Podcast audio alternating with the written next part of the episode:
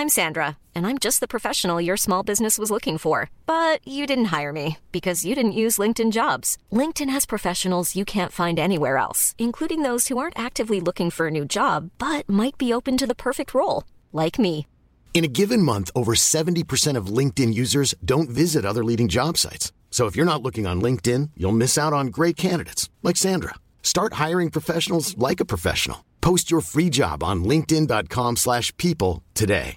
A lot can happen in the next three years. Like a chatbot may be your new best friend. But what won't change? Needing health insurance. United Healthcare Tri Term Medical Plans are available for these changing times.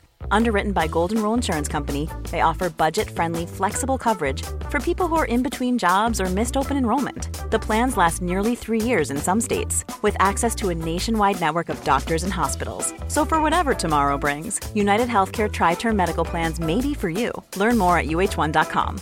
This is Paige, the co-host of Giggly Squad, and I want to tell you about a company that I've been loving, Olive and June. Olive and June gives you everything that you need for a salon quality manicure in one box. And if you break it down, it really comes out to $2 a manicure, which is absolutely insane. It's also so easy to get salon worthy nails at home with Olive and June. The difference between how your nails used to look when you did them yourself and now with the Manny system is a complete game changer. The best thing about Olive and June too is it's a quick dry. Dries in about one minute, lasts for five days, and full coverage in up to one to two coats. Visit oliveandjune.com slash perfectmani20 for 20% off your first system. That's oliveandjune.com slash perfectmani20 for 20% off your first system. Alors, est-ce que je peux vous demander ce que vous faites dans la vie? Je vous en prie. Aujourd'hui, c'est à moi de vous le dire. Au commencement était l'action. Continuez à inventer. Je sais pas ce qui vous attend, je sais pas ce qui va se passer, mais on peut pas tout piloter. Vivez-le à fond. Je suis Sarah Crosetti et vous écoutez La Bascule. Ici, on s'invite dans l'intimité d'hommes et de femmes au parcours inspirant et singulier. On questionne l'art et la manière dont ils habitent le monde, le remettent en question et le redessinent à leur façon. On discute de ce qui les fait vibrer, des moments clés de leur existence où ils ont basculé vers d'autres horizons que ceux vers lesquels on les avait orientés jusque-là. Écoutez leurs témoignages, écoutez-les redessiner le monde, en espérant que cela vous donne à votre tour l'envie de basculer vers de nouveaux horizons. Rien n'est possible sans, rencontre en vrai, quelle qu'elle soit, même la plus infime. C'est pas forcément des rencontres avec des gens qui ont de l'influence, etc. Ça n'a rien à voir. C'est juste une phrase, un mot, un moment qui va marquer ta vie et qui va changer quelque chose, qui va t'amener à la suite de ta vie. Aujourd'hui, je rencontre Clémentine Lévy, une femme aux multiples bascules.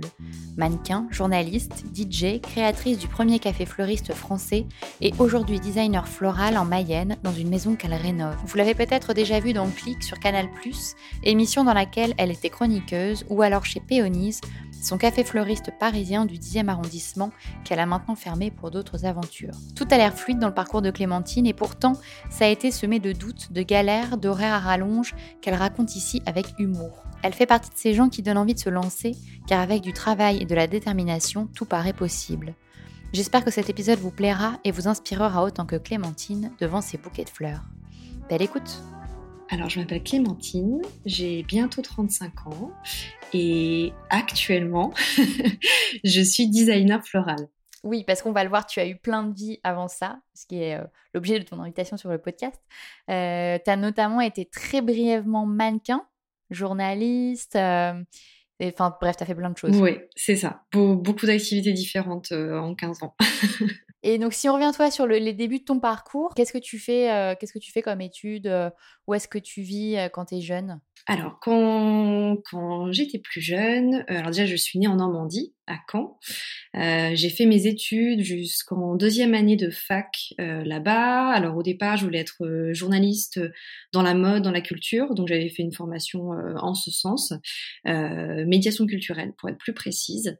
Et, après, mon objectif depuis toute petite, en fait, depuis que j'ai 5 ans, je disais à ma famille que de toute façon, j'irais vivre à Paris et pas ailleurs.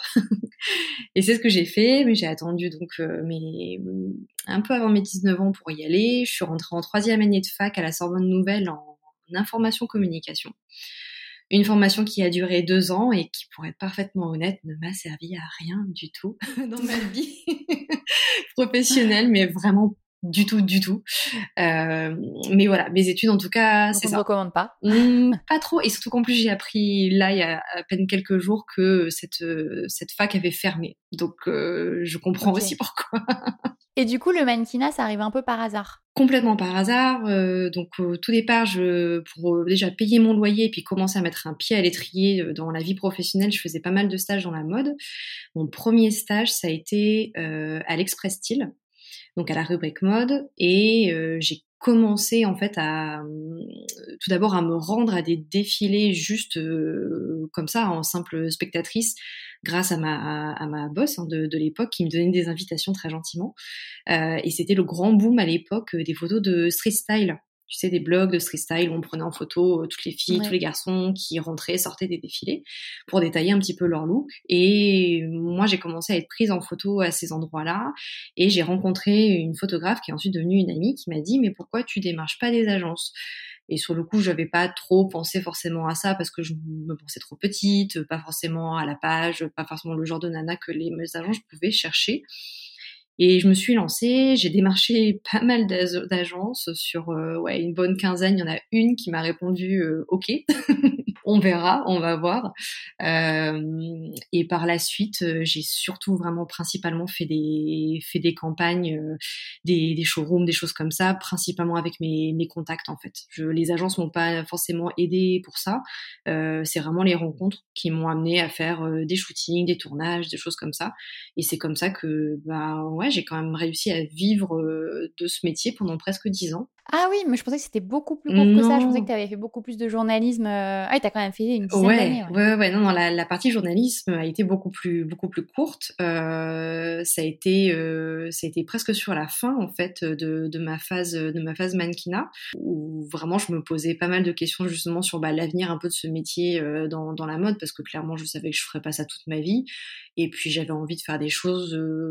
Bah, dont j'étais un peu fière. Enfin, j'avais, voilà, j'avais envie un peu de une grosse remise en question sur est-ce que mes études euh, vont peut-être quand même un tout petit peu me servir ou pas. Est-ce que je peux renouer un peu avec mon amour premier? Euh, et encore une fois, euh, suite à des rencontres, du coup, euh, je me suis retrouvée euh, à être chroniqueuse sur Canal dans la première version de Click, l'émission de Mouloud Achour, euh, qui a duré un an sous cette version, donc en plateau, etc., avec des chroniqueurs. Et ça a été une expérience, on va dire, parmi tant d'autres. Euh, j'ai très vite compris que c'était pas ça qui allait euh, être ma cam, comme on dit. euh, aussi parce que moi, je me suis plus sentie comme la jolie nénette qu'on met sur un plateau et, et, et voilà. Et c'était vraiment mais tout l'opposé de ce que j'avais envie de véhiculer comme image. Donc quand l'émission n'a pas été euh, pas été reconduite euh, dans cette euh, dans ce dans cet esprit-là, dans cette configuration-là, ça m'allait très bien parce que voilà, je suis allée au bout, j'ai fait mon année, j'ai appris plein de choses, mais j'ai surtout su ce que je ne voulais pas et ce que je ne voulais plus. C'était qu'on me considère juste pour une image. Donc ce que j'ai fait pendant des années en fait en tant que mannequin, mais mais là vraiment cette cette diffusion comme ça à grande échelle euh, et de ne pas laisser m'exprimer comme je voulais, c'était pas c'était pas du tout du tout euh, mon objectif dans la vie. et du coup à ce moment-là, donc quand tu arrêtes euh, cette expérience, tu as encore un peu de mannequinat, etc. Mais est-ce que ça te ramène un peu à la case départ de qu'est-ce que tu fais après ou alors tu as d'autres idées, d'autres envies ça me remet complètement à la case départ. Mais vraiment, enfin, tu peux pas trouver meilleure expression parce que je me suis retrouvée dans une phase où je me suis dit qu'est-ce que je vais faire euh, de ma vie, quoi, tout simplement, parce que euh, voilà, le mannequinat, du coup, comme je l'avais arrêté pendant un temps, ce que je me suis dit bon, à juste titre, je pense comme beaucoup de jeunes femmes qui démarrent à la télé, bon, bah ça veut dire que je peux plus accepter les jobs que je faisais avant parce que soit ça va pas être assez bien, soit ça peut m'apporter une, une, mauvaise image ou autre. Donc j'ai vraiment coupé court en fait avec mes agences et avec mes, mes, mes relations diverses qui du coup se disaient bon bah voilà, on va plus la faire travailler. Et je me suis retrouvée vraiment dans euh, un désert professionnel où euh, bah ouais, vraiment la question c'était qu'est-ce que je vais faire, comment je vais gagner ma vie, et surtout comment je vais trouver quelque chose qui vraiment me plaît? Vraiment, parce que c'était l'essentiel pour moi. J'ai toujours fait des activités qui me stimulaient, qui me plaisaient. Donc l'idée c'était pas pas du tout de prendre un job euh, pour euh, lambda entre guillemets. J'aime pas du, non plus cette cette expression là, mais mais tu me comprends. Je voulais pas je voulais pas prendre quelque chose par défaut. Voilà, c'était ça que je voulais pas. Et et puis surtout, on est suivi vraiment une période aussi où psychologiquement parlant, c'était compliqué parce que bah, tout s'est arrêté un peu du jour au lendemain. J'avais mis quand même un petit peu d'espoir dans ce métier-là aussi, dans cette nouvelle casquette, donc euh, j'y croyais quand même pas mal. Et, euh, et après, j'ai voilà, il y a un nouveau projet qui m'a un peu, qui m'a complètement relevé. En fait, c'est ça part d'un moment triste dans ma vie. J'ai perdu ma grand-mère paternelle, mais euh, alors de surtout, j'ai perdu ma grand-mère paternelle de la maladie d'Alzheimer. Et euh, ça, ça, a eu un peu un déclic pour moi et c'était une période aussi où je, il y avait un grand boom des carnets de coloriage et même moi j'étais très cliente en fait de ça parce que ça m'apaisait beaucoup et ça me permettait de m'évader euh, un petit peu et j'ai eu envie d'en monter un euh, au profit de France Alzheimer, l'association.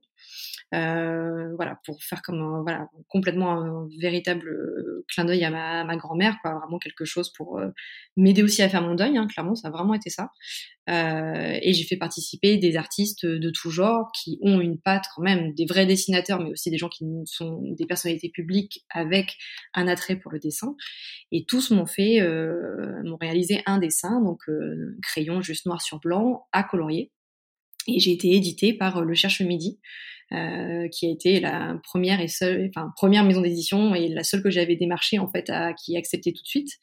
Donc ça, ça a été un nouveau projet génial parce que j'ai monté un projet de A à Z, un projet en plus en édition, j'avais jamais fait ça et clairement ça m'a relevé, mais complètement. Enfin vraiment, ça m'a, euh, ouais ouais, ça, ça m'a vraiment sauvé quoi, vraiment d'un point de vue. Non mais déjà, tu avais un peu cette fibre. Euh de créer des trucs, tu vois, de mener à bien des projets euh? Bah en vrai, c'était la première fois.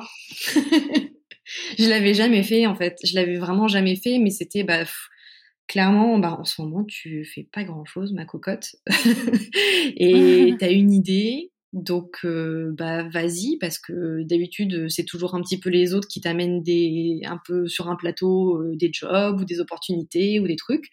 Donc bah là, maintenant que tu as une idée, euh, bah vas-y quoi. Et clairement, voilà, c'est mon, mon, compagnon aussi qui, qui m'a dit ça, qui m'a dit mais bah, vas-y, euh, Clem, t'as une idée, donc euh, va au bout de ton truc. Et puis si ça marche pas, ça marche pas, au moins t'auras essayé.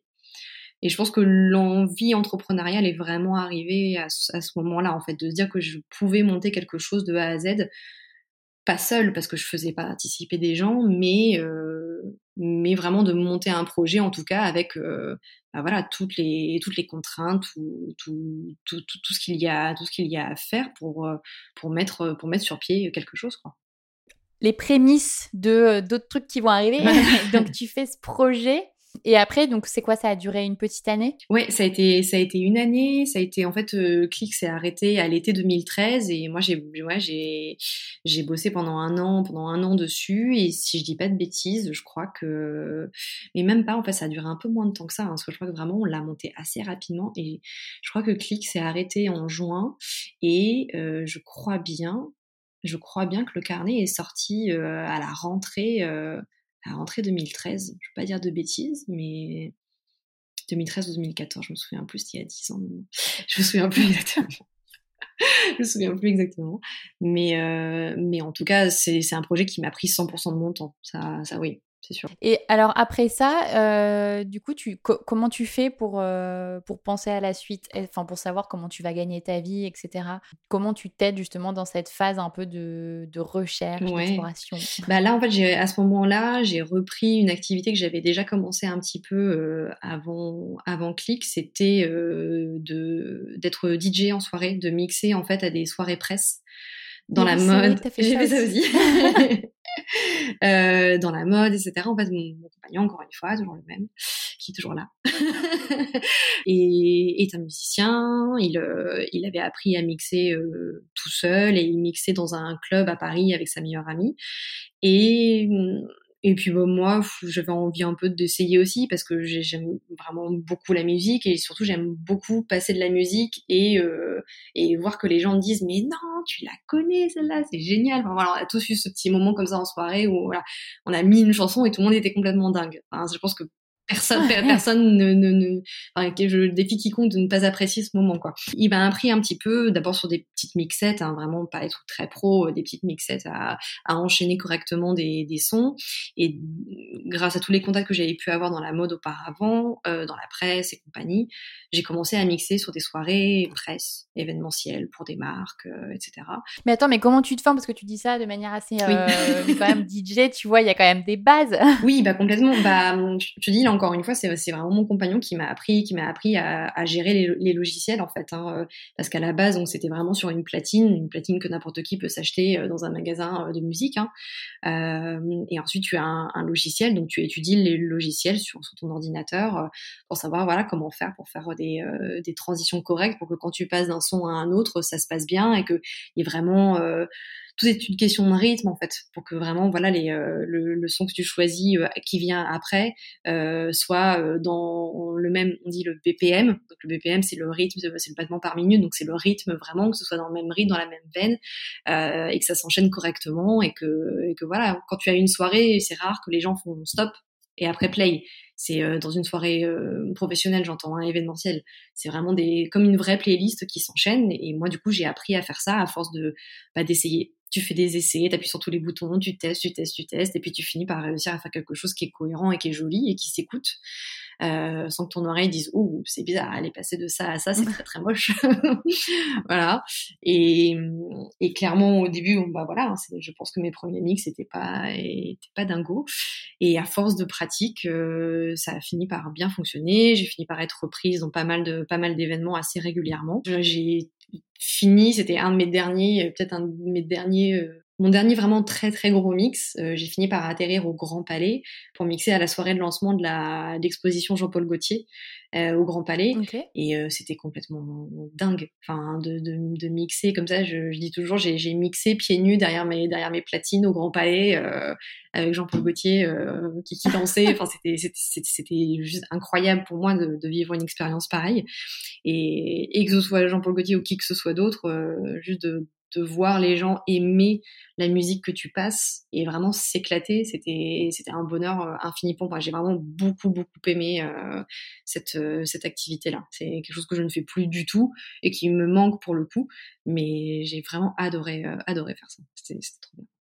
C'est génial. Mais alors du coup, ça veut dire que tes idées, elles te viennent un peu. Enfin là, en l'occurrence, c'était plus parce que tu avais quelqu'un dans ton entourage qui faisait ça.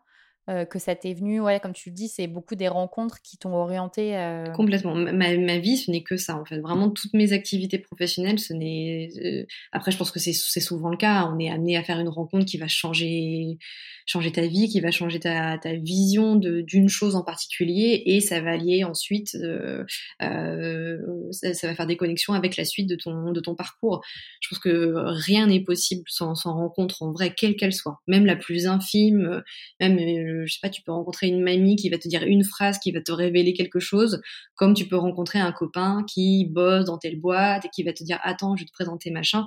Pour moi, les rencontres, c'est pas forcément des rencontres avec des gens euh, qui euh, sont tout de suite dans le milieu, qui ont de l'influence, etc. Ça n'a rien à voir. C'est c'est juste une phrase, un mot, un moment qui va marquer ta vie et qui va changer quelque chose, qui va switcher, switcher quelque chose dans ton cerveau et qui va t'amener à, à, la suite, à la suite de ta vie, quoi. Et dans tous tes moments un peu de bascule, euh, t'as pas de doute ou je sais pas ou de peur ou euh, tu, tu te projettes pas en fait. Tu dis juste à ce moment-là, j'ai envie d'apprendre ce truc-là et, et, tu te mets à fond ou alors t'as quand même euh, des angoisses. Oh bah si, à chaque fois.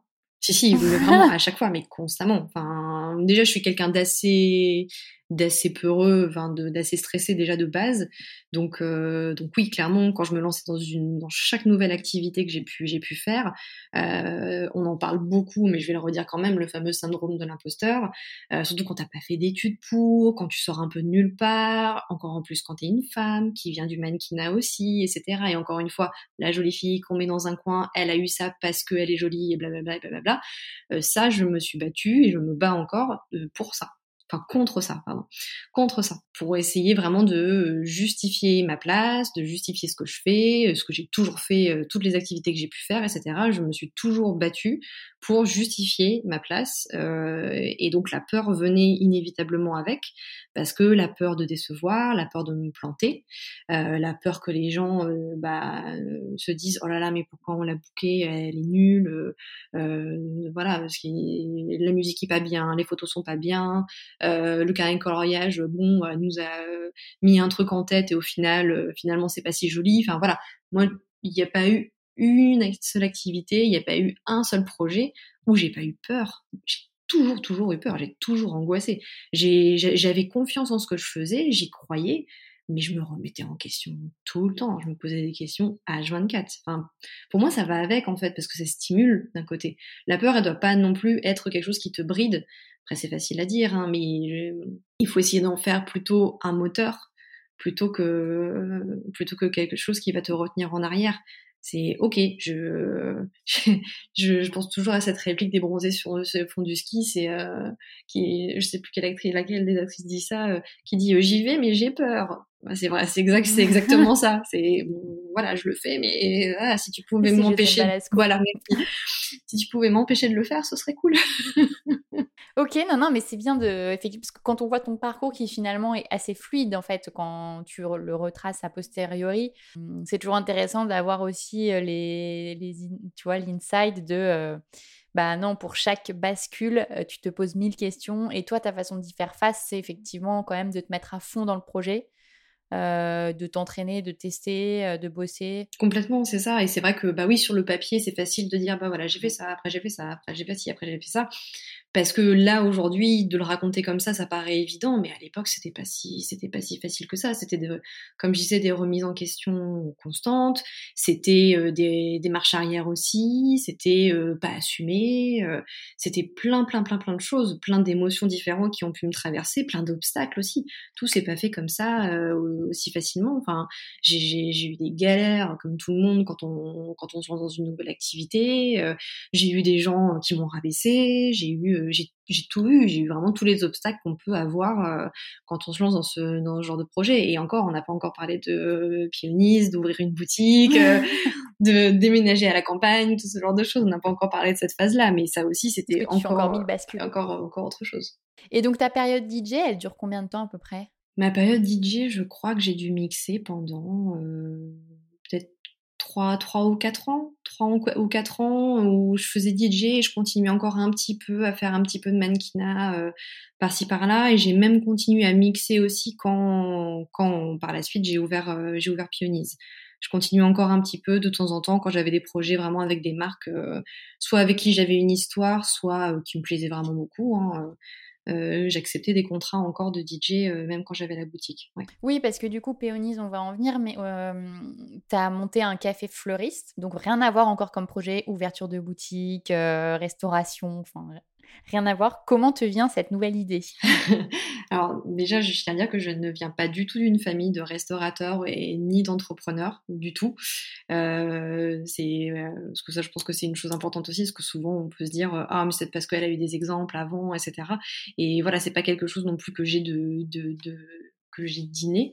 Comment j'ai ouvert Pionise En fait, encore une fois, Ludo, mon amoureux, euh, lui aussi qui est un touche à tout aussi, qui est aussi un couteau suisse, euh, voilà, ça, ça, ne s'invente pas, a retrouvé un voisin d'enfance qui euh, est lui-même entrepreneur et qui euh, avait très envie de s'associer pour euh, ouvrir un lieu de vie à Paris. Et mon compagnon depuis toujours avait envie d'ouvrir un bar à cocktail, donc il a ouvert ce bar à cocktail avec avec ce monsieur. Et, et ce, ce, ce, même ce même monsieur avait un local dans le 10e arrondissement, rue du Faubourg Saint-Denis, qui était un, un local de téléphonie. Et il en était propriétaire et en fait il voulait, il ne voulait pas le vendre, mais il voulait trouver un nouveau projet pour lui donner un second souffle en fait, euh, lancer quelque chose. Et à ce moment-là, moi j'avais fini Click, j'avais fini mon carnet de coloriage, je mixais encore un petit peu, mais je gagnais pas non plus ma vie assez pour continuer à vivre correctement. Euh, et puis j'avais pas non plus d'objectif professionnel vraiment qui m'épanouissait. Donc Ludo m'a dit, bah écoute, voilà, j'ai discuté avec lui. et si tu as une idée et si tu te sens capable, est-ce que tu as envie de monter quelque chose dans ce local? Et, c'est vrai que ce truc d'avoir un peu euh, mon petit salon de thé, etc., c'était ça, faisait partie des choses que j'avais en tête quand j'étais plus petite, mais que j'avais complètement mis de côté pendant des années. Et j'étais à l'époque, c'était c'était le plein boom des des coffee shops à Paris, et j'avais très envie d'avoir mon propre euh, endroit à moi. Mais comme justement il y avait déjà trop d'endroits qui ouvraient, j'avais très envie de proposer un truc en plus. Et j'ai commencé à regarder ce qui se passait à l'étranger, mais qu'il n'y avait pas encore euh, en France euh, et encore moins à Paris. Et j'ai trouvé ce concept de café et fleuriste. Et je me dis, mais c'est hyper chouette ça, d'avoir une partie petite restauration, café, gâteau, etc. Et puis aussi des bouquets de fleurs. Je voulais pas vraiment un vrai fleuriste où tu peux faire ton bouquet, euh, euh, tu demandes, euh, je veux telle fleur, telle fleur, etc. Je voulais vraiment plus, je voyais ça petit au départ, je voyais ça plus un dépôt de bouquets de brassées de fleurs fraîches. J'en parlais encore il y a pas longtemps avec une amie. À l'époque, je le vendais comme ça. C'était plus une brassée de fleurs, un peu, un peu jardin, un peu champêtre. Et on repartait, après avoir bu son café, etc., on partait avec euh, une brassée de fleurs. Donc, euh, voilà, j'ai commencé à, à bosser là-dessus, à bosser surtout sur euh, le euh, l'intérieur, la déco avec euh, mon architecte, à bosser avec mon graphiste sur le logo, sur la charte graphique, sur tout ça, bosser sur le menu, me faire des boards d'inspiration gigantesques sur Pinterest, voilà, on connaît tout ça. Mais attends, mais comment tu fais? Parce que là, tu as un peu d'argent de côté à mettre dans le projet ou alors tu as des financeurs comment, comment ça bah, marche? En fait, ce monsieur avec qui on s'est associé, c'était un peu comme un business angel en fait. Il nous disait, voilà, je temps sur la table. Tu, avec ça, on peut faire les travaux, on peut faire, tu peux faire ta charte graphique, on peut faire tout ça. Et voilà. Et après, on était à 50-50 sur le projet. Donc en gros, c'était vraiment un, apporteur de projet. Quoi. Enfin, moi j'étais, pardon, moi j'étais apporteur de projet et lui c'était mon business angel. D'accord. Donc ah, tombé du ciel, hein, vraiment, clairement. Euh, encore une fois, une connaissance de connaissances. Ils se sont revus, ils ont discuté, et puis euh, bah voilà, c'est vraiment je c'est une chance infinie hein. je j'ai pas j'ai pas fait de recherche je ne suis pas allée vers lui c'est c'est plus euh, la vie qui me l'a mis sur mon chemin quoi oui, surtout en ayant zéro euh, expérience. Euh, j'avais zéro expérience et j'avais, euh, comme tu dis, zéro euro à mettre dans cette dans cette aventure. Vraiment, à part mes jours et mes nuits et ma sueur, je n'avais rien d'autre mmh. à mettre dedans, mais ça lui suffisait. Il me faisait confiance et et on y est allé quoi. Et donc je me suis formée parce que bah je voulais faire ça bien, surtout en termes de, notamment en termes de café parce que pour moi c'était la partie la plus importante du lieu. Donc j'ai fait une formation en, torréfaction avec les cafés coutumes. Euh, qui sont des euh, qui sont euh, que j'aime beaucoup ouais. qui sont à Paris. Je sais pas s'ils ont des, ateliers de torréfaction alors ils ont leur premier leur premier café était dans le 7e et ils avaient un atelier de torréfaction aussi dans le 10e littéralement deux rues en plus derrière ma boutique donc ce qui était assez pratique pour ma formation. Donc je me suis formée que j'ai fait plusieurs semaines de formation là-bas. J'ai appris énormément et clairement enfin là vraiment enfin une formation on parle de la fac, etc. Mais là, c'était vraiment une formation concrète qui m'a servi euh, tout le temps où j'ai pu euh, où j'ai pu travailler dans mon café. Et je voulais aussi euh, avoir un minimum d'acquis quand même en fleurs, même si je voulais garder ce côté spontané et hors scolaire dont je me suis toujours démarquée depuis depuis que j'avais commencé en fait ma vie professionnelle à Paris. Hein. Donc j'ai fait quatre jours de formation chez une designer florale à Paris qui s'appelle Catherine Muller, qui fait des formations plus pour toucher à la fleur. C'est pas une formation diplômante, c'est rien de tout ça. C'est vraiment, euh, voilà, pendant quatre jours, tu es entouré de fleurs, tu as des thèmes et tu reproduis euh, les arrangements euh, qu'elle te montre. Et moi, c'était vraiment pour m'assurer que bah, j'avais, que j'aimais bien ça. Déjà, c'était un peu important quand même quand on ouvrait un café fleuriste. Et et puis savoir si j'avais un petit quelque chose aussi pour pouvoir faire des bouquets, parce que sinon, ça voulait dire embaucher un fleuriste et c'était pas la même donne après euh, financièrement parlant. Donc voilà, j'avais besoin un peu de, de savoir si je pouvais porter les deux casquettes.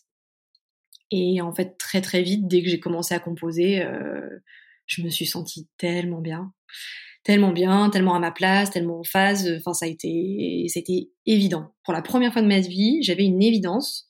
Et vraiment, c'était ok, t'es au bon endroit, quoi. Et je sais pas comment comment expliquer ça. Hein. Vraiment, c'était un ressenti complètement. Euh, et de là, j'ai continué à pratiquer toute seule.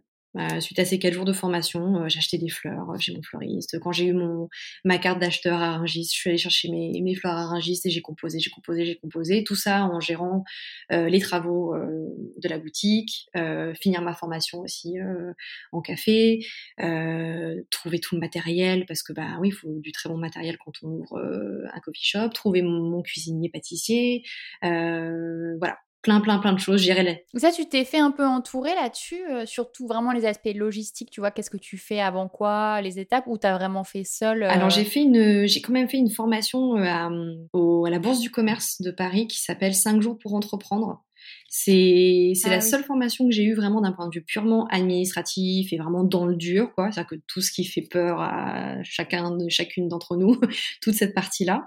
Euh, mais ça m'a beaucoup servi. Ça a été clairement, euh, c'était très très très très théorique, très très très très scolaire, mais je me je suis repartie avec une paperasse euh, gigantesque, des dossiers, des dossiers de feuilles à remplir, mais euh, j'ai aussi appris énormément et surtout apprendre, j'ai appris toutes les étapes pour pouvoir ouvrir dans, dans les clous euh, ma boutique. Parce que c'était ça, c'était OK dans Google, comment faire pour ouvrir un salon de thé?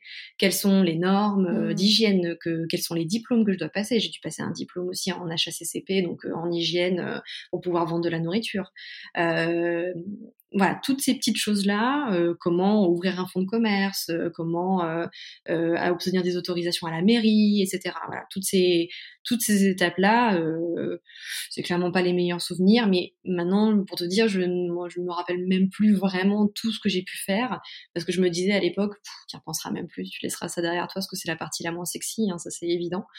mais mais voilà, très très vite, j'ai ouvert relativement vite parce que l'idée m'est venue, c'était en octobre 2015, enfin c'est vite, quand, quand même. L'idée vraiment est venue en octobre 2015 et j'ai ouvert en octobre 2016. Donc euh, c'est un an, tout pile un an. quand même Mais entre voilà le, le, premier jour vraiment même de l'idée. Donc c'est pour te dire que euh, à ce moment-là, pendant deux trois mois, il s'est pas passé grand chose à part des mots de bord de Pinterest. C'était voilà. Euh, après, tout s'est accéléré quand on a eu l'accord pour les travaux. C'est ça, en fait, qui prend le plus de temps, et surtout à Paris, c'est d'avoir l'accord de la mairie, c'est pouvoir changer le pas de porte, le pas de porte, changer la devanture, toutes ces choses-là, en fait. C'est l'administratif qui, qui prend le plus de temps dans ce genre de, dans ce genre de, de, de projet. Ouais, donc un an. Et ce que tu fais bien dire aussi, c'est que tu as pris le temps de te former. Donc, ce qu'on peut conseiller aux gens qui ont envie de, de se lancer dans ce genre de projet, c'est que tes formations, tu peux les faire quand tu es encore dans ton job, par exemple. Tes tableaux Pinterest aussi. Complètement. Moi, c'est ce que j'ai fait. Tu peux gagner du temps. J'ai fait mes deux formations. Euh, la boutique était en travaux.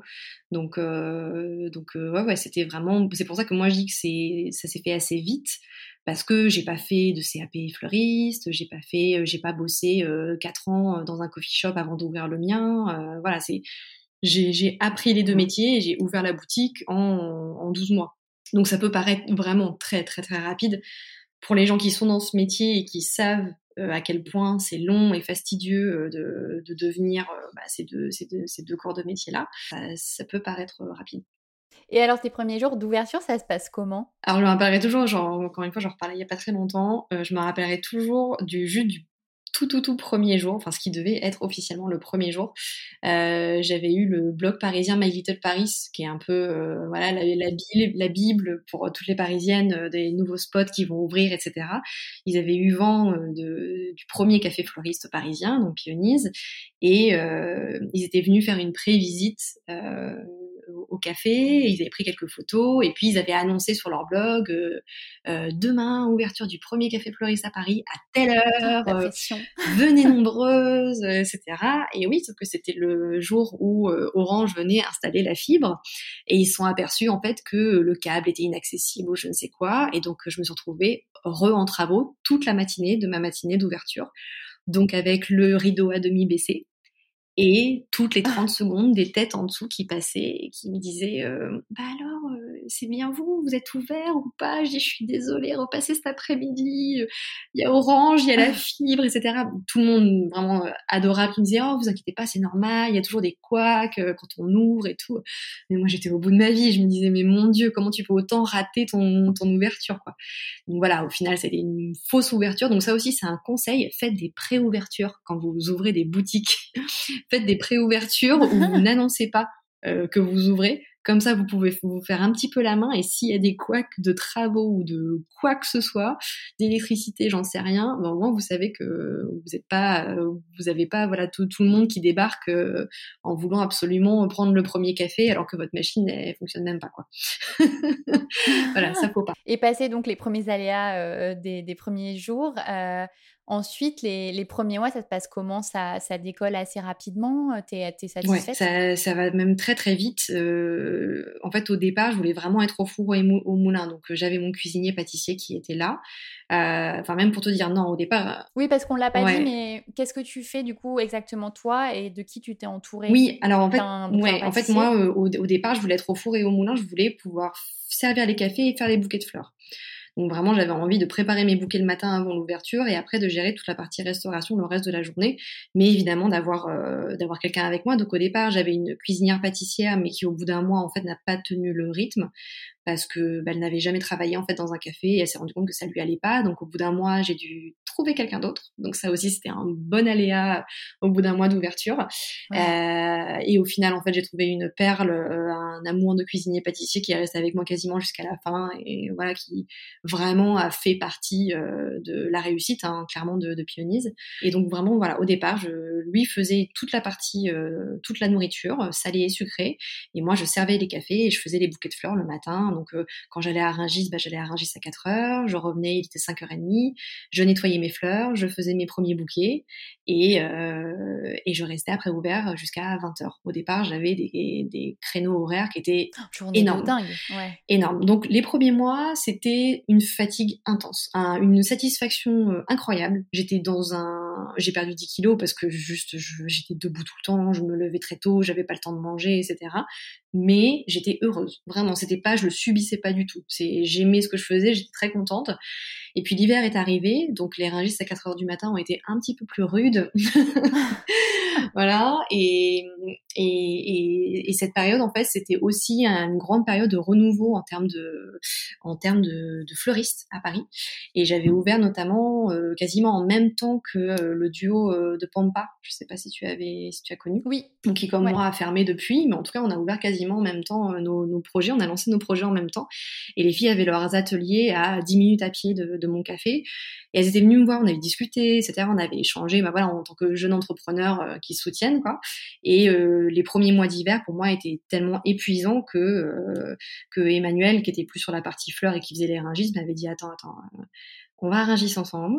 Euh, je te, tu, tu, précommandes ce que tu veux auprès des producteurs. Je te récupère les, les, fleurs et toi tu viens les chercher un peu plus tard euh, dans notre atelier. Euh, elle dit tu peux pas, enfin tu peux pas faire des journées 4h 20h comme ça, euh, c'est impossible.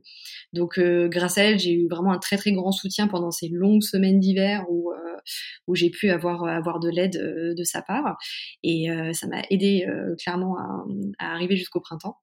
les premières vacances que j'ai quand même pris euh, quelques jours autour de Noël ont été euh, les meilleures vacances possibles mmh. que j'ai jamais jamais eu. Euh, ça m'a fait un bien fou. Et puis après, voilà, ça, ça, ça, avait quand même très très très bien marché dès le départ. Euh, mon associé Business Angel, mais pour dire vraiment, ça a été mon partenaire euh, professionnel sous toutes les formes parce qu'il m'aidait aussi à servir le week-end. Enfin voilà, il était très très très investi dans le projet.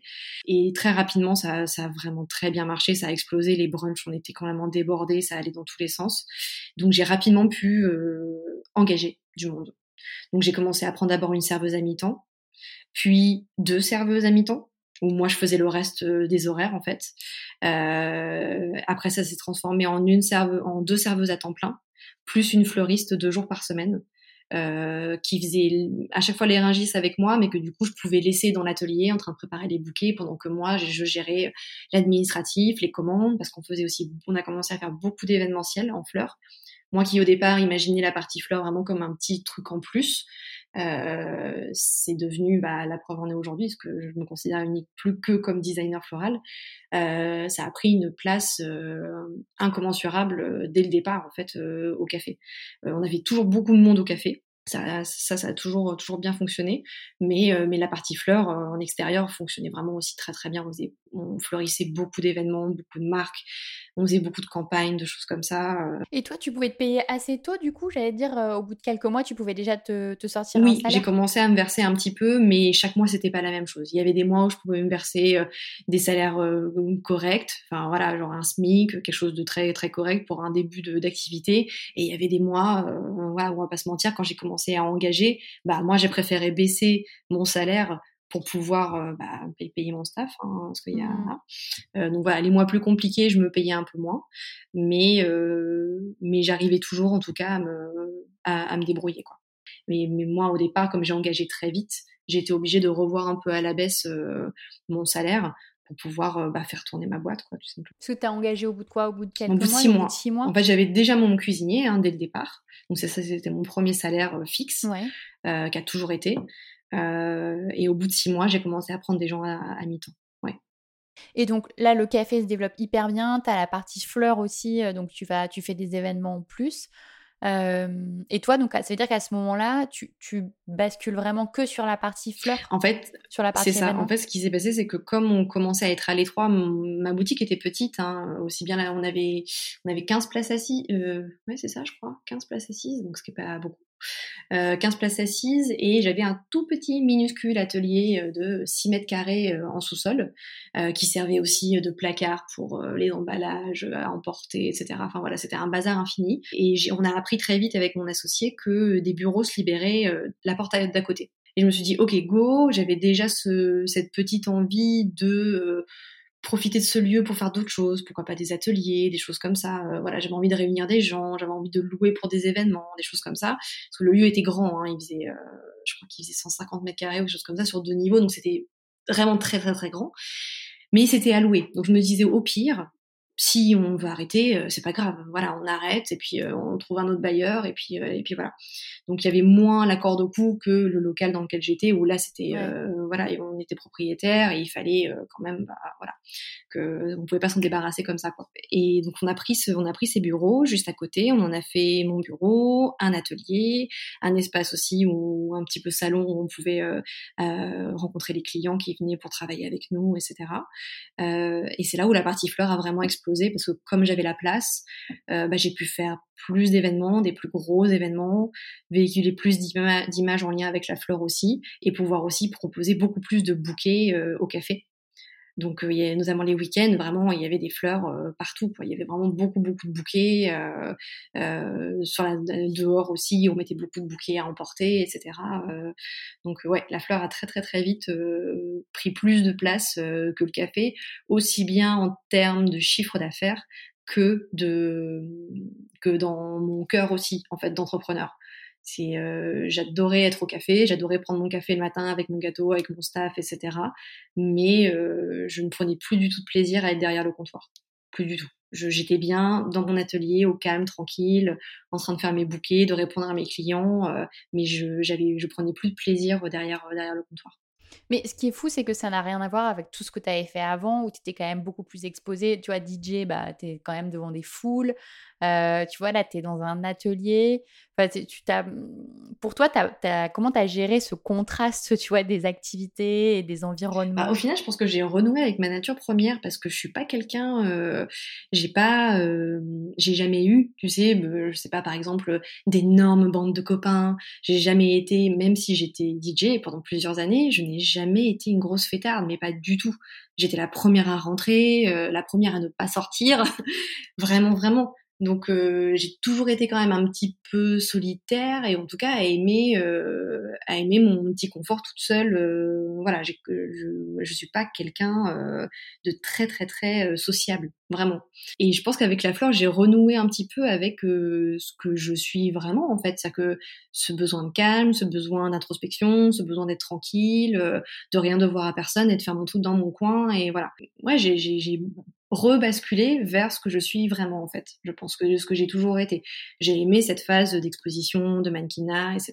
parce que ça m'a aidé à reprendre beaucoup confiance en moi aussi, de par la jeune fille que j'étais avant. Ça m'a beaucoup aidé pour ça et je pense que ça a vraiment créé les bases de l'entrepreneuse que je suis maintenant. Mais ça m'allait à une période de ma vie qui, euh, là, après avoir ouvert Pionise, ne m'allait plus. C'est euh, voilà, j'avais j'avais j'avais plus envie de ça, j'avais euh, ouais, j'avais envie de, j'avais envie d'autre chose, quoi. J'avais envie de me retrouver et de faire les choses pour moi et, euh, et d'être moins exposée. Clairement, d'être moins exposée. Quand j'allais au café, il y avait des moments où il y avait des gens euh, qui me reconnaissaient de par ce que j'avais fait avant, de la télé, de tous ces trucs-là, et ça me mettait extrêmement mal à l'aise, mais vraiment très très très mal à l'aise. Et pourtant, j'étais pas une, enfin, j'étais pas, j'étais pas Angelina Jolie, tu vois, j'étais pas non plus quelqu'un qui était vraiment très connu, même pas du tout. Mais les gens qui venaient au café venaient parce qu'ils me connaissaient d'abord moi en tant que personne. Et euh, il y avait des moments où ça me gênait vraiment beaucoup, où je le sentais, où les gens venaient me parler, etc. Alors oui, j'aimais bien échanger sur euh, ma vie, etc. Mais c'est vrai que je le choisissais pas, en fait. Donc euh, c'était des gens qui venaient un petit peu de manière intrusive, me poser des questions, etc. Et à des moments où j'avais pas du tout, du tout envie d'échanger à ce moment-là, je voulais juste prendre mon café, ma part de gâteau et aller me cacher dans mon studio. C'est tout ce dont j'avais envie. Et, euh, et c'est pour ça que ça ne m'étonne pas aujourd'hui, euh, voilà, d'avoir abandonné toute cette partie-là et de d'être, euh, voilà, d'être dans mes fleurs, d'avoir quitté Paris aussi. voilà, j'ai vraiment renoué avec ce que je suis vraiment. Et quand quand je retrouve un peu de sociabilité justement, quand je retrouve des amis, quand je retrouve la ville, quand je retrouve tout ça, je prends d'autant plus de plaisir du coup à, à retrouver tout ça parce que parce que j'ai réussi à faire en sorte que ça finisse par me manquer quand même un petit peu. J'ai réussi à trouver un équilibre en fait.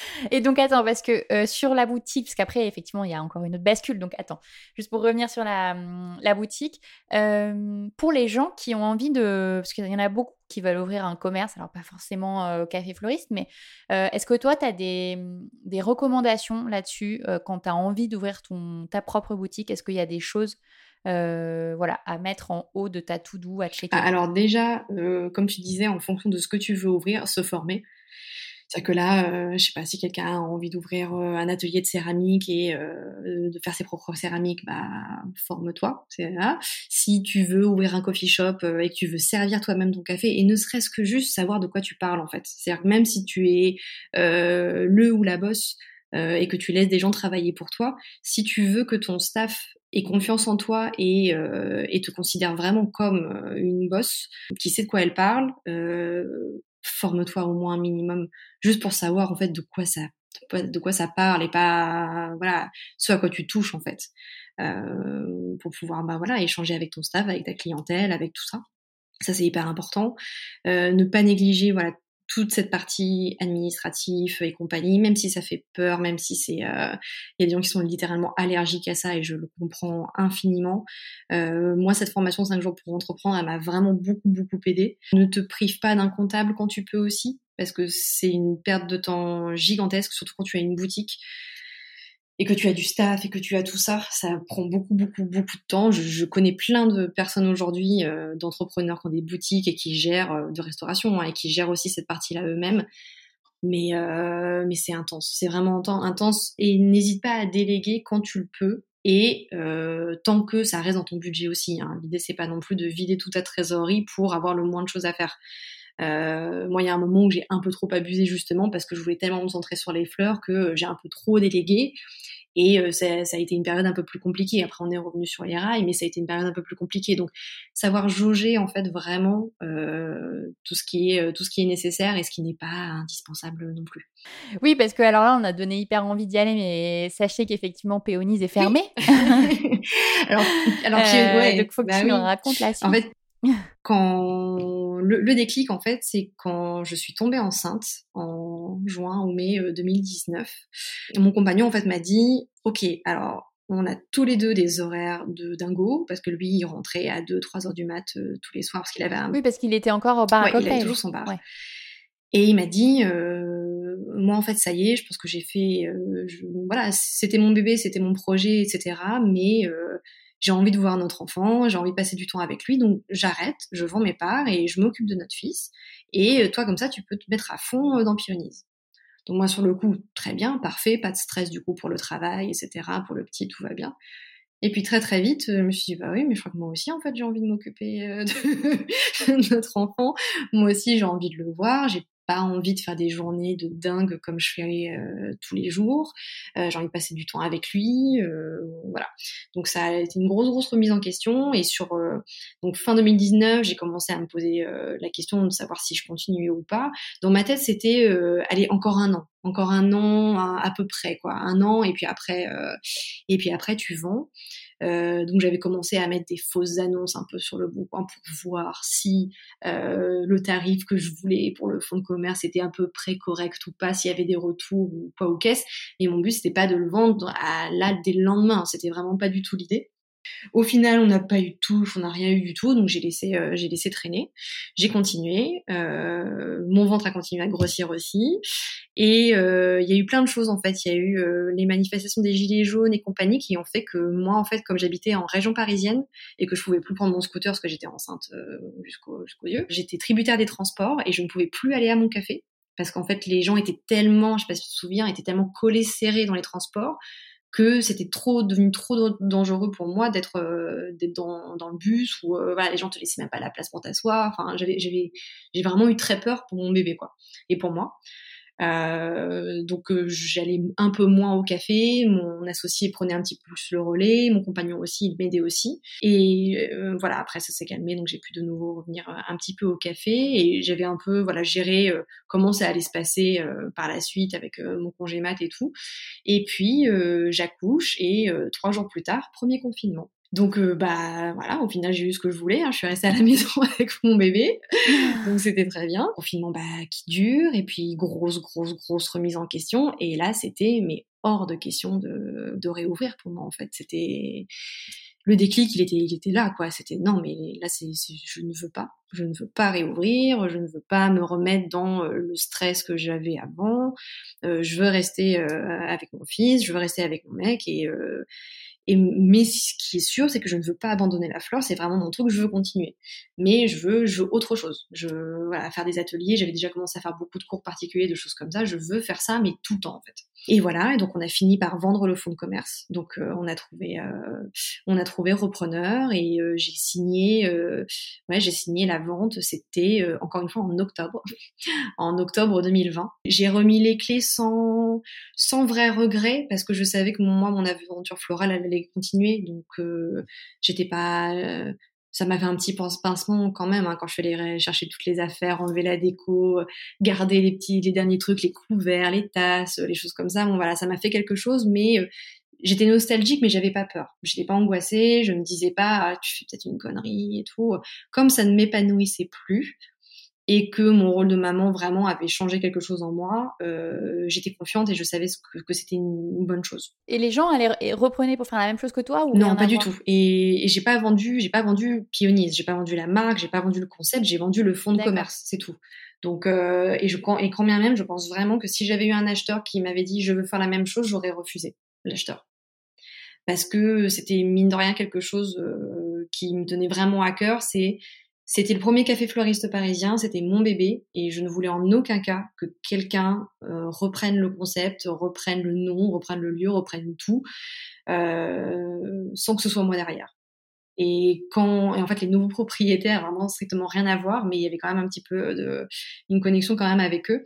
Euh, ce sont les, c'est la poissonnerie Ebisu. Donc, quand on dit une poissonnerie qui prend un, un café fleuriste, ça fait pas très sexy, mais en fait, c'est une poissonnerie d'inspiration japonaise et moi et mon compagnon, on a un amour infini pour le Japon. Euh, le prénom de notre fils est inspiré d'un mot japonais. Enfin voilà, on a vraiment beaucoup beaucoup d'amour pour euh, pour ce pays. Et euh, c'est un couple franco-japonais qui avait ouvert dans le Marais une première poissonnerie et ils ont ouvert une autre à la place de Pionise. Et donc j'étais très heureuse au final que ce soit que ce soit eux. Et surtout ce que j'ai apprécié, c'est qu'ils m'ont dit on va tout changer. Donc le carrelage vert, parce que j'avais vraiment, on avait pris avec mon architecte, on avait pris un grand parti pris en termes de décoration, et on a dit, euh, voilà, on change tout, tout, tout, vraiment, littéralement, euh, ça ne, et effectivement, ça ne ressemble plus du tout, même la disposition, plus rien ne ressemble à ce qu'était Pionise avant. Donc ça m'a permis aussi de faire le deuil en soi, parce que voilà, maintenant, c'est, il ne reste plus rien, c'est, c'est comme si ça avait juste disparu. Oui, sauf que comme tu le disais, toi, tu as un peu poursuivi ce truc-là parce que tu as fini par quitter Paris pour ouvrir. Alors là, c'est pas vraiment. c'est, je sais pas comment tu appelles ça. Un... Parce que tu fais des ateliers autour des fleurs, tu fais plein Oui, c'est ça. Moi, je décris ça plus comme un studio floral. En fait, on, a, on avait cette envie de partir, de partir de Paris parce que, bah, encore une fois, voilà, avec un petit garçon, tout ça, on avait très envie, très envie de ça. Mon compagnon, lui, son, avant d'ouvrir ce café, euh, son job quand même principal, son fil conducteur depuis toujours, c'était photographe. Et euh, il avait fait beaucoup de formations en retouche, etc. Et euh, on était parti avec l'idée que, bah voilà, lui pourrait être retoucheur à la campagne, et puis moi je pourrais monter ce studio. Je voulais aussi faire pousser mes propres fleurs pour être autosuffisante, faire mes ateliers et continuer à faire du mariage. Ça, c'était quelque chose que je faisais déjà avec Pionine, mais j'avais envie de le développer encore plus en partant à la campagne dans une autre région. Donc on a cherché des maisons, on a visité beaucoup, beaucoup, beaucoup de maisons, une quarantaine de maisons avant de trouver la maison. Ah c'était très très très très long et littéralement vraiment celle-ci c'était l'avant-dernière sur notre liste et on s'était dit euh, la veille au soir on s'était dit bon écoute on est ok que si là dans les deux derniers jours de visite qu'on a c'est pas la bonne euh, on remet à plus tard tant pis, on, voilà, on, retrouve un job sur, sur, Paris, on fait quelque chose en attendant jusqu'à ce que on trouve le coup de cœur vraiment sûr et c'est la bonne. On avait eu beaucoup de déceptions aussi et des maisons au final qui n'avaient pas, ça n'avait pas marché parce qu'il y avait eu des soucis, euh, euh, des surprises. On avait fait venir des entrepreneurs qui nous avaient dit ah non là il y a de l'amiante, là il y a ceci. Enfin bon voilà que des choses qui euh, nous avaient nous avons nous avaient complètement refroidi. Et avant dernière maison, on arrive ici, donc dans un tout petit village de Mayenne, une maison complètement isolée au bout d'un chemin, donc c'est ce qu'on voulait. Euh, et tout de suite, en fait, on s'est regardé euh, au-dessus de nos masques, parce qu'à ce moment-là, on mettait encore des masques. Et mmh. euh, avec Ludo, on, juste nos yeux, ils ont pétillé, quoi. On a fait, ouais, ok, là, c'est vraiment la config qu'on veut. On est trop bien. Il y a des bonnes vibes, on sent rien de mauvais. on y va, quoi. Et voilà, et on a fini par acheter cette maison. Bon, alors, on n'est pas là pour parler des travaux et compagnie, mais ça a été un long, long, long parcours du, du combattant.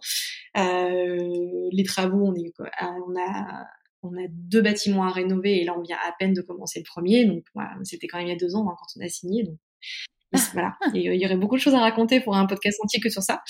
Euh, mais euh, mais voilà, on a fini par trouver cette maison, en plus avec un terrain pour moi, euh, je l'ai sous les yeux là pendant que je te parle, où je peux faire pousser mes fleurs. Et ça a été, ça a été un petit peu long aussi pour moi de me remettre euh, au final sur les rails euh, professionnellement parlant, parce que bah, j'avais changé de région.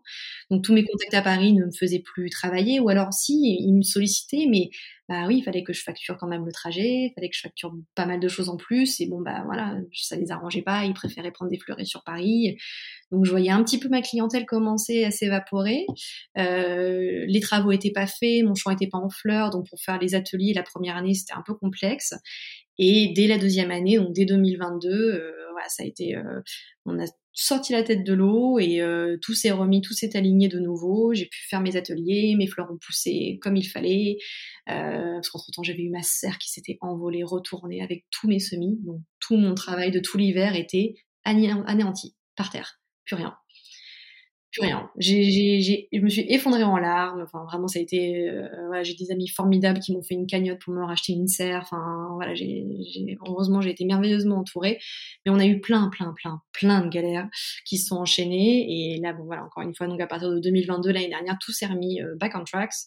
Et j'ai pu refaire beaucoup d'ateliers. Parce que jusque-là, tu faisais comment euh, financièrement? Tu avais un peu de côté quand tu avais les CPO on, on, avait un peu de côté tous les deux avec mon compagnon. Mais j'étais pas. C'était pas c'était pas foufou non plus. Hein. C'était pas de quoi tenir plus d'une année, quoi. C'était c'était léger, plus l'achat de la maison. Enfin, voilà, il y avait beaucoup de. C'était c'était clairement compliqué. C'est-à-dire que si si j'en mettais, j'en mettais pas rapidement euh, mon avenir professionnel euh, sur les rails, euh, euh, j'aurais très bien pu euh, trouver un job euh, par défaut, comme je parlais au début du podcast. Hein, j'aurais très bien pu faire vendeuse chez Biocop pour pouvoir remplir mon frigo. Hein. Vraiment, littéralement, j'aurais pu parce que c'était une phase, bah, comme, ton podcast l'indique, de bascule.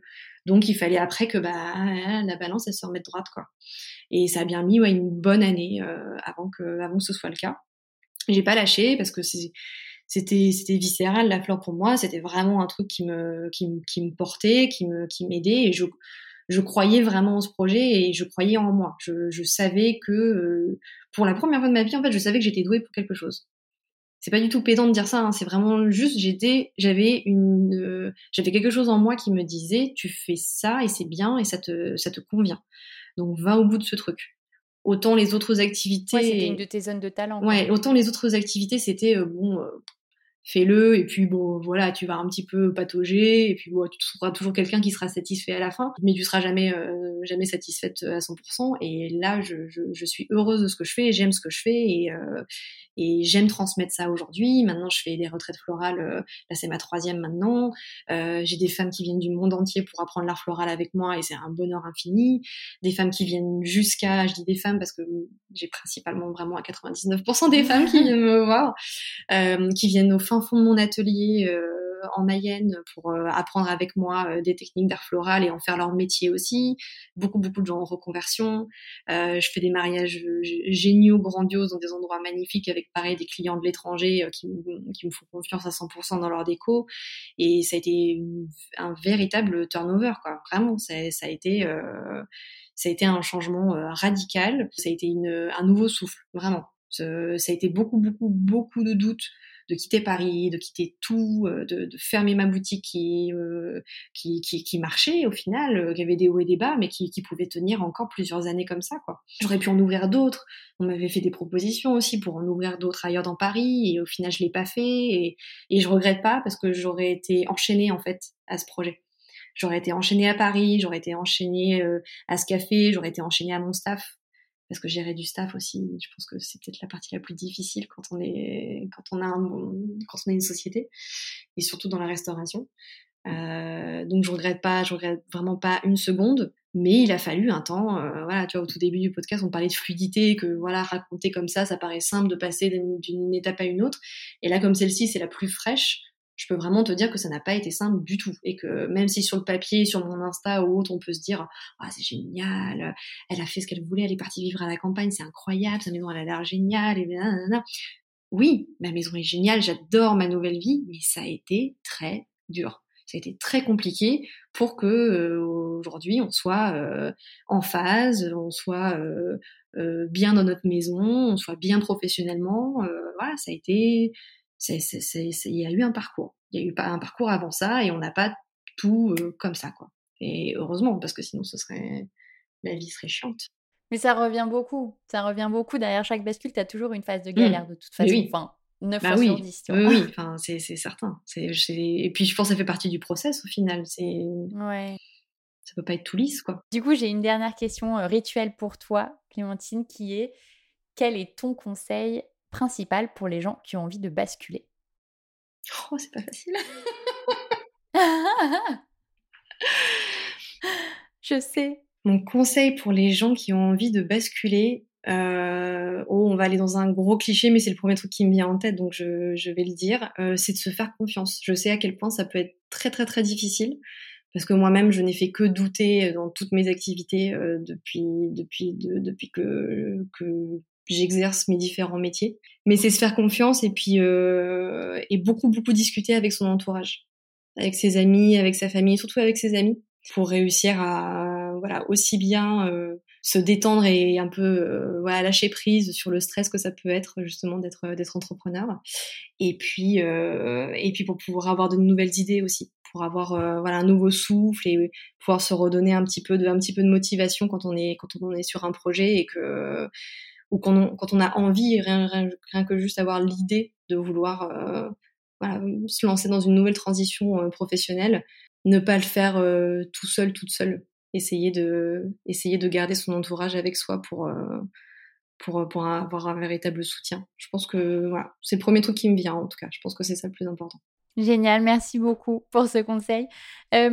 pour ceux qui veulent en savoir plus sur toi, donc il y a euh, ton compte Instagram, c'est peonise. Alors j'en ai deux. J'ai peonise.studio pour tout ce qui est euh, mes ateliers, mon, mes fleurs coupées, etc. Et puis pour vraiment mon contenu purement mariage, c'est peonise.weddingflowers. D'accord, ok. Et tu as le site internet Oui, et j'ai le site aussi euh, pionise, euh, studiocom Super. Bah, merci Merci à toi. Merci pour ton temps. Avec plaisir. À bientôt.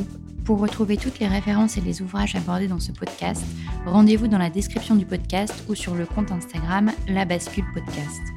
Et si vous avez aimé, N'hésitez pas à laisser 5 petites étoiles ou un mot doux sur Apple Podcast.